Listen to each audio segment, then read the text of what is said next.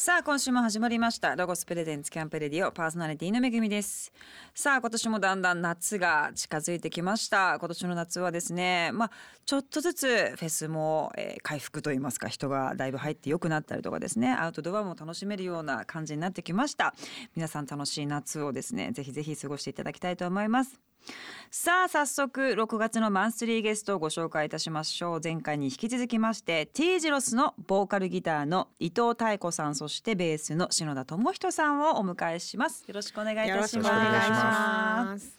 今年の夏は何かもう予定が入っていることとかはございますか、今年はそのカバーアルバムを、うん。えー6月8日にリリースいたしましたので、うん。あのツアーがですねリリースツアーがもう間もなく始まって、もうそれでいっぱいですかね。うんあとフェスもちょこちょことありまして、うん。本当にこう充実した夏になりそうでございますね。なんかやっぱコロナから少しずつこうね、またこう走り出しているようなうん。のが体感できる今年の夏だと思いますが、はい、6月の11日名古屋徳造から、えー今おっしゃっていただきましたカバージャングルツアーシーズン1がスタートされます、東京もですね6月の26日に、えーキネマクラブでやられますので、はい。またこのお話後ほど伺っていきます。はい暑いのはお二人はどうですか？フェスとかって相当体力と言いますか、うんうん暑い時もうやばいじゃないですか、うん。そうですね。そういう時ってどんな感じの準備というか？うんと私は体力には自信がありまして。えー、羨ましい。そうそうなことではバテないんですよね。すごいですね。そうですか。過信しすぎもいけないかとは思うんですが、でもあの本当今までそういう体力的な不安を感じたことがあまりなくて、本当にもう5年に1回ぐらいしか風邪ひかないし、めちゃくちゃ免疫とか強いんでしょうね。素晴らし本当にい頑丈なんですよね。すごい一番いい。ですよもう暑くても寒くても大体平気なんですよね。す私ごい。めっちゃ羨ましやっいてたんですか？スポーツ。スポーツはもう全然ああでもスポーツはやってないんですけどもう本当ねあの海の近くというかもう海も山もすごい近いところで育ったのであの海で泳ぐのが大好きです。海で泳うぐん。プールとかじゃなくて。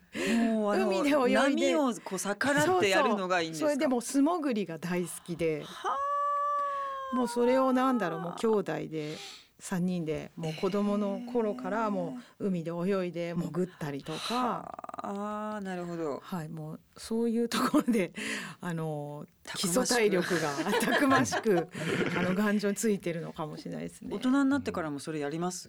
海で泳ぐ。なかなかあのそう東京に住んでるのでなかなか海に行けないですけど行った時はもう早く素潜りしたい。へえめっちゃいいですね。素潜り大好きですね。いやー素晴らしいです、はい。体力があるというのは、うんうん。篠田さんどどうですか？でも釣りをやってるから、でもねあんまりやっぱ暑いの好きじゃないんで。あそうですか、あの夏の日中はあんま何もしてないでじっとしてます。すごいなんか言うのかなと思ったら じっとしてます。まあそれに限りますね。今はもう暑すぎますから、夕方からちょっとずつ動き始めるのが一番いいですよね。それもすごいわかります。さあ今日もですねお二人を、えーお迎えして楽しいお話を伺っていきたいと思います。えーお話の前に曲紹介をお願いいたします。はい、えっ、と6月8日にリリースしたカバーアルバムカバージャングル1の中でセルフカバーを一曲しております、えーこれさえあれば聞いてくださいロゴスプレゼンツ。キャンプレディオさあ今週のゲスト今、えー、と最も注目されておりますデュオ T ジロースのお二人を迎えしております。先週も6月の8日にリリースされたカバーアルバムカバージャングル1についてたくさんお話を伺っております。聞き逃した方は番組のホームページからアーカイブを、えーお楽しみください。さあ今週はこのアルバムの中で今聞いていただきました、これさえあればについてお話を伺っていきたいと思います。この曲は2013年に T ジロスが発表した作品でございまして、はい。えーこれが、えー6月の17日に公開されます映画、うん。メタモルフォーゼの縁側。こちらの主題歌になりました、はい。えー、とこちらの主題歌になったというのは、まああのーその映画サイドからのオファーだったんですか？そうですね、うんうん。えっ、ともともとその映画自体の劇伴というかですねこうなんていうんですかサウンドトラックというか、もう挿入の音楽、はい。全部ですか？映画全体に曲音楽をつけるあのことが決まっておりましてそれであのプロデューサーの方から「これさあれば」をぜひ主題歌にしたいということでお話をいただきまして。何曲ぐらい作ったんですか？えーと実際使われたのは24とか25そんなはい。にそまあ短いのでも本当もあるんで、ね。15秒の曲とかもあるんですよ。うん。じゃあうん。同じ曲を別シーンで使うってことはあんまりなかったってことですか？あの使っているんですけどそのシーンに合わせて長さを変えたりとか、うん。ちょっとこうアレンジを変えたりとか全部その同じ曲でも取り直してというかですねそのシーンに合わせててそれぞれレコーディングをしてなるほとどかですね245曲だと思うんですけすごいいっど。ぱいです。聞いたことないです。そう。あのん初めお話しいただいた時56曲かなと思ってたんですよ。思いますよね。そしたら4倍。ここんなに しかもその使われる曲が作った曲じゃないじゃないですか。あの,、はい。あのそのボツになる曲もあるし、違うのがいいなっていう時もあるし。だから多分2倍3倍は作ってますよね。うん。デモでは作ってるね、うんそのくらい。うんすごいですね。初めてですか？全初めてだったんですよ。うん。どうでしたか？映画音楽やって。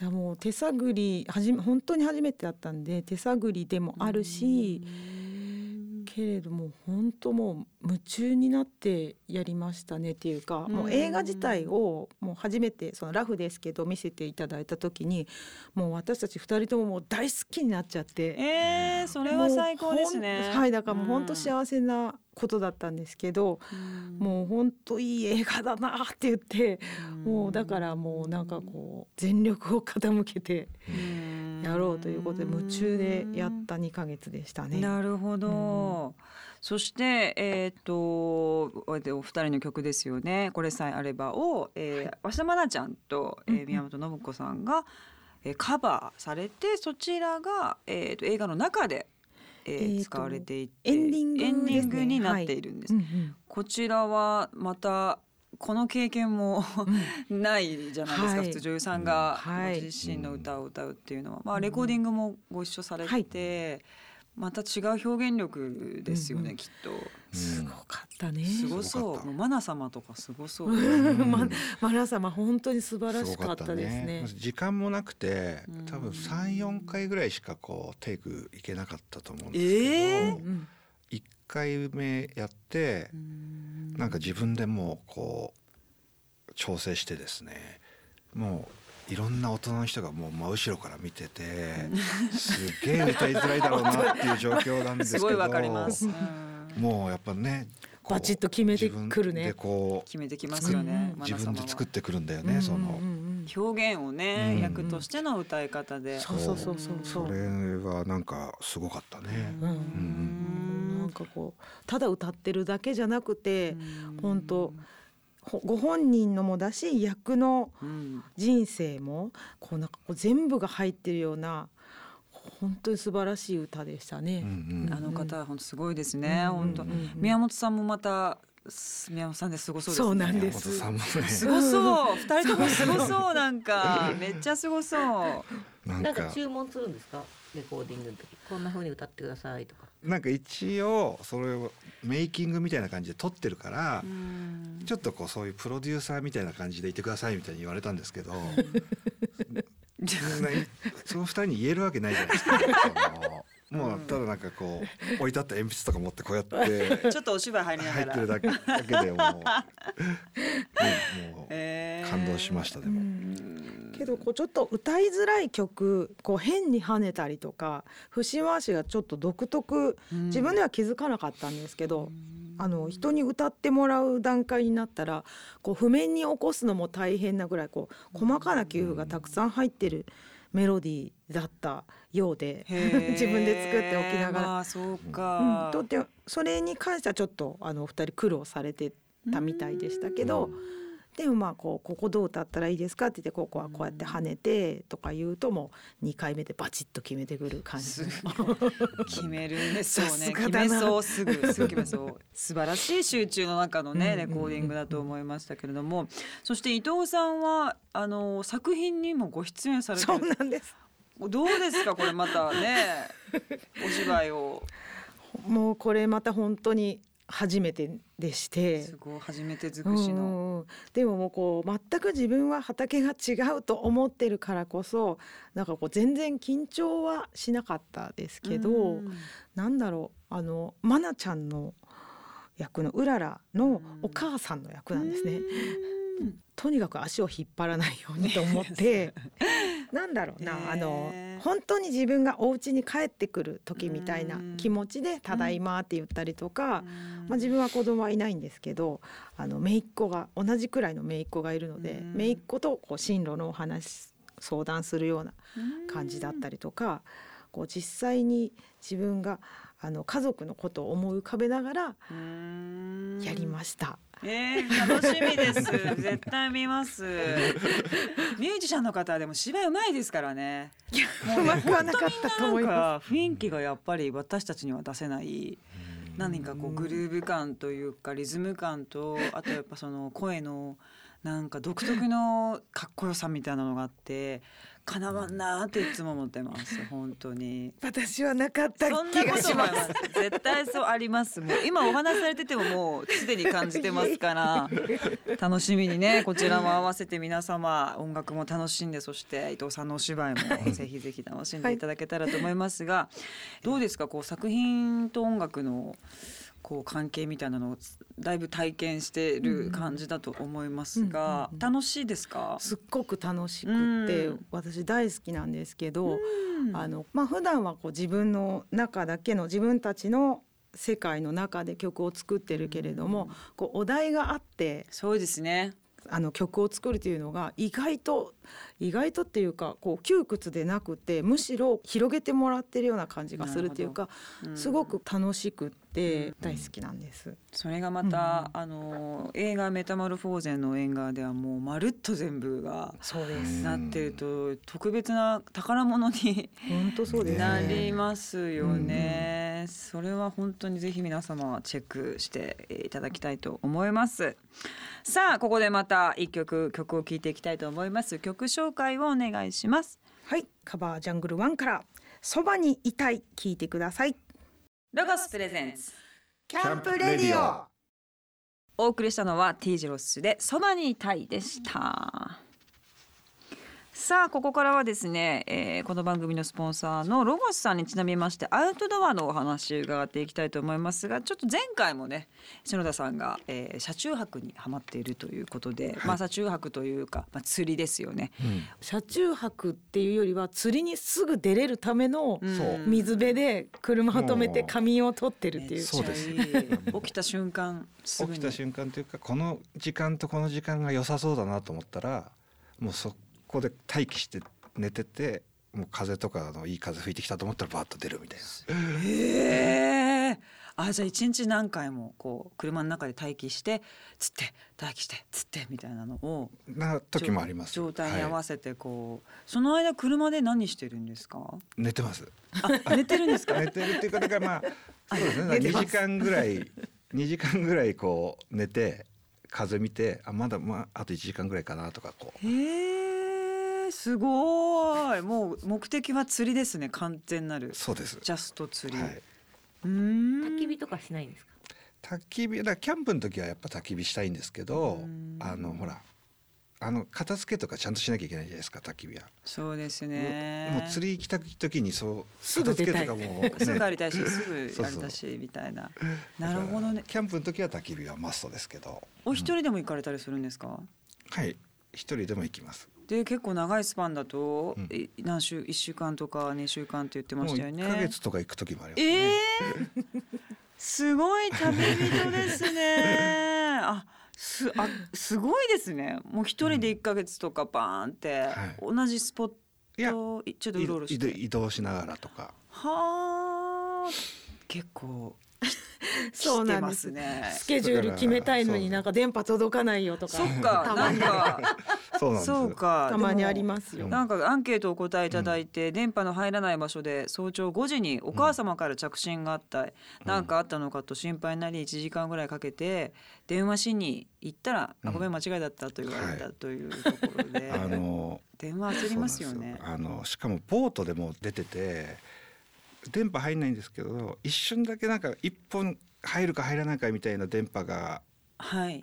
出る時あるじゃないですか、はい。でそういうとこ通ったら着信が入っててこれ絶対何かあったかもしれないと思うじゃないですか。そんな時間にね。そうだけどあもうあ5時って一番いい時間だしあ釣り釣りにとっても。そのそのためにその行ってるわけだから。1時間ぐらいボートでその奥まで入ってってやってんのうわーっと思ってしかもちょっと連れててうん。どうしようと思ったけどやっぱ心配だからっつって一回ボートで岸まで戻って車で電波入るとこまで行って電話したらあなんか携帯買い替えたから押してたら間違えて押しちゃったって言われて。やばー。まあよかったけど よかったけどうんみたいな。お母さんのねちょっとおっちょこエピソードがあったということですけどもね。そして伊藤さんは、はい。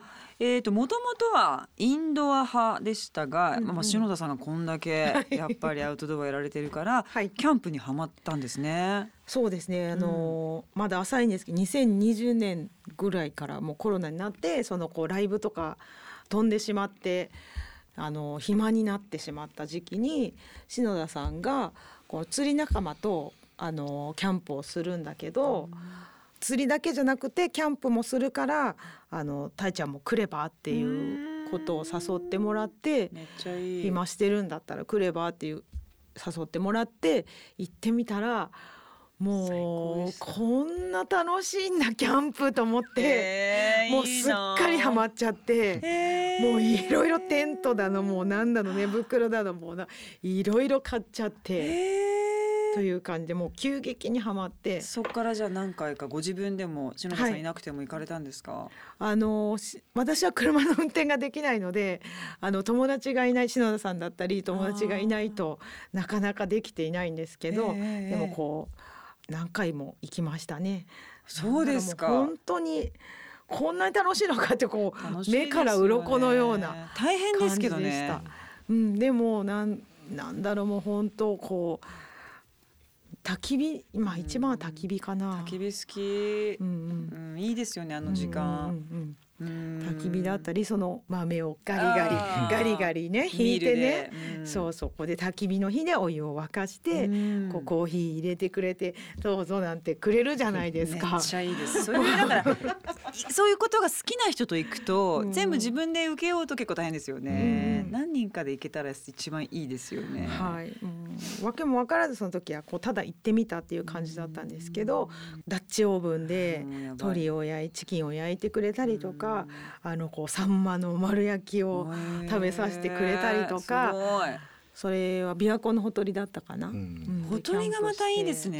ね。やっぱ水がそばにあるってすごいいいんですよね。水と火ってもう完璧ですよね。ご自身でもじゃあ今はキャンプ行ってなんかご飯作ったりとかももうめちゃめちゃハマっちゃってもういろいろなんだろうなどういったものを作ってらっしゃするごいんです。なんかすもともごそうと料理好き。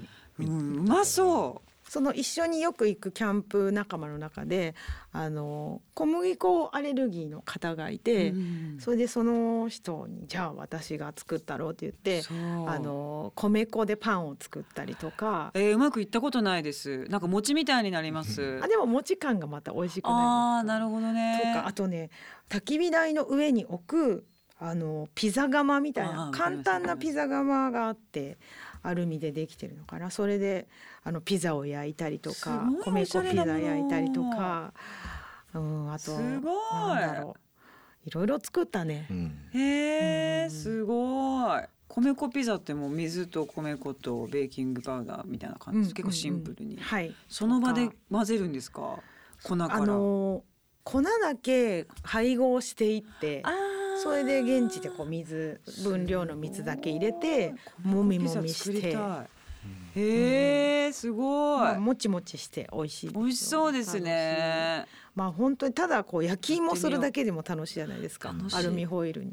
包んでポンって。楽しいですよね、うんうん。炭火ってね何でも美味しいですよね、行きたくなりましたね、はい。本当に素晴らしいですけれども。さあここでまた一曲曲を聴いていきたいと思います。曲紹介お願いします。はい、えー、それではカバーアルバムカバージャングル1から熱き心に聞いてくださいロゴスプレゼンツ。キャンプレディオ。お送りしたのは T ジロスで熱き心にでした。さあここからはアウトドアをもっと楽しむためにロコスからとっておきの情報をお届けするコーナーアイデアタイム GoTo800 です、えー、ゲストの T ジロスのお二人も参加していただきます。よろしくお願いいたします。さあ今日は何を紹介してくださいますか？今日はですね2022年新商品でロープタコフックを持ってきました。これですうん。タコフック。タコフック本当だ。またすタコごいみたい。なはい。伊地味な大好きなこの S 字フック系のなんか。そうだそうです。まさに大好きす。ごい好きなんですよ。す。か。服大好きです。あじゃあよかったです。服をどうやってふる広げようかと思ってたんで今。よかったです。吊り下げタイプ好きですか？好きです。収納とか。なそう吊り下げ収納。もうち中吊り下げ収納でもうなんか自分でもなんか嫌になるぐらいそこら中から S 字フック出てくるんですけど本当ですか？でもあの先月母の日で実家帰ったら実家も S 字フックだらけで お母さんも好きだったんでそうすか。血だなと思いましたですね。が、カラビナはどうですか？カラビナもいあの本当にキャンプの時便利ですよね。ね。これはこのタコフックは？はい。どっちをどうなんでしょうか？これはなるほどなるほど。形はタコみたいな形をししていますがそう。足を2つの小さな穴にロープを引っ掛けてうんうんうん真ん中の突起でロープを固定することができるので斜めに張ったものにも斜めに張ったロープにもならないいんです。だから S 字フックよりもその辺は使いやすい。ななるほど。なるほど。はい。フィックスするんだ。よかったうーん。はいはい。やおっぱ便利だよね。こういうのはね。すごく便利。うんうん。なるほど。やっぱりちょ洗い物をやった後にこう重ねておくとちょっとやっぱ濡れちゃったりもするし、うんうんうん置き場も邪魔になったりすると、はいはいありがとう意外とこう車でも使えそういうだしね。ねところに。本当だそうですね。車とかは結構ね便利に使えると思います。車。はい。あのうん例えばん。着替えをするときに窓のところをちょっとあーやっといて。なるほど。たりとかも着でき替えをかけたり。ますし、うんご自宅では何をかけてるんですか？あのキッチン。まあキッチンとあとまあクローゼットもですけそっどか。うんキッチンで結構なんだろうおな鍋とかも。そうミルクパンとかかけたりとか。あとあまあ本当調理器具をたくーさんあのこうかけてますね良さそうですよね、うんうんうんドライフラワーとかもドライフラワーとかもね。そうですよね。素敵。素敵ね。なんかちゃんと生活しなんかしてそうな感じ S 字フックからもうやっぱそ感じましたか？感じました。そうですやっかぱドライフラワーかけてる人って洒落たちゃんとした生活ホーロー鍋とか使ってて。ホール鍋使ってますね。っていうライフスタイルがすごく今想像できましたけど、アウトドアでキャンプそのテントの中とかも。ねインテリア。あそうそう。こうランタン。ああテントの中はあのこう電池式のやつをつけたりしてますけどランタンかけたりしますよね。か外にもなんか結構皆さんかけてる。そうだそうだ、ねこのタゴフックならこうバッチリじゃないですか。そう。なんです。だからランタンあのうんランタンの置き場を結構こう困ったりするじゃないですか。そうなんですよ。上からの方がいいかそうか、うん。下に置くよりね、うん。そうですよね。ロープさえ張れればどこでも。うん。あとキャンプでこうシャワーが入れたりしてシャワーしたこうバスタオルとかを干すのにうんこうこの間そういえば苦労しました。こうこう動いてしまって。ああハンガーがこう動いてしまって。なるほどこれだったら固定できるんですよね。確かに。あの動くのは結構ストレスありそうですよね、うんうんうんなるほどね。フィックスするからいいのか、うんうん。地味だな今日と思ってたけどいいですね。いやめっちゃ便利と思います。めっちゃ便利だと思いましたこういうのが便利だよねそうだね。確かに。気が利いてる。これは880円でございます。四個で880円。安いよね。めっちゃ安いじゃないですか。4個で確かにめっちゃ安いですね、うん。すごい。すごいしっかりしてる。本当だ、この音です。皆様ありがとうございます。ぜひ皆様これねかなりフィックスしますので、うん。あのこう揺れてストレス溜まってた方はチェックしていただきたいと思います、こちらの商品はですね、えー、インスタグラムで大ヒットしたんですね。はい、ロゴス公式インスタグラムで写真とか紹介したところ、うん。非常にコメントが多く、そうでしょそうでしょみんなすごい想像力、うん確かに。さあ紹介したアイテム番組ホームページでチェックしてみてください。ホームページのアドレスはキャンプレディオ .jp です。お二人どうもお付き合いいただきあり,、ま、ありがとうございました。ありがとうございました。ここでまた一曲曲を聴いていきたいと思います。曲紹介お願いします。はい。アウトドアにぴったりな一曲はい T ジロスがカバーしました、ザ・クロマニオンズの「ユーマズメ」聞いてください。ロゴスプレゼンツ。キャンプレディオ。さあ6月のマンスリーゲストは6月の8日にカバーアルバム「カバージャングル1」をリリースされました。T ジロスのメンバー伊藤さんと篠田さんをゲストにお迎えしております。この番組はですねあの最後にゲストの方に必ずこう将来を聞いているんですね。まあ5年後とかそしてまあ、おばあちゃんになった時とかおじいちゃんになった時とか、えー聞いてるんですけれども、どうでしょう？まあじゃあ伊藤さん今のその2人のはい。音楽活動も含め女性としてもって何かありますか、えー、とイメージは。私の最終目標はもう本当にヨボヨボのおばあちゃんになってもギターを弾いて歌っていられたらいいなってい素うのがあの目標なんですけどあのそうだな5年後10年後って考えるとちょっと今憧れてるのは二拠点生活。そうですよ。はい。わかります。でだんだんこうなんだろう、うん。人生を折り返してきてでもうん。これからもっともっと遊びたい気持ちもあるんですよ。わかります。う ん忙しいと遊べないですもんね。そうそう。なんかこうちょっとだけやっぱこう人生折り返してきてちょっとだけ生きるのが楽になってきた精神的に。だからこそもうどんどん遊んでいきたいっていう気持ちもあるけどでもやっぱこう自然の中でぼーっとする時間も欲しいなって思ったりして。だかららあの二拠点生活が10年後ぐらいまでにできてたらいいなと思いますね。ちなみにこう山方向とか、はい、まあ海方向とかなんとなく具体的な県があるのかってどんな感じなんですか？私は海が好きなんですけれど、うん。あの篠田さんは海には行かないんですよね。そうですね。その海よりは山の方が好き。大好きなブラックバスは海にはいないので、そうか。そう。シーバスはダメですか？シシーバスちょっと違うんですよね。なんかセクシーじゃないというか。セクシーじゃないんですね。艶がちょっとなるほどですねだからこうこうちょっと折衷案で、うん。あの琵琶湖のあたりいいじゃないですか。いやいいですね。琵琶湖泳げますよね。潜れんのかな？潜れますよ。あじゃあ琵琶湖の辺目標にしましょうか。ね通えますしね。あのはい。辺でしたらそうですよね。全然ね。うんじゃあ篠田さんどうですかね？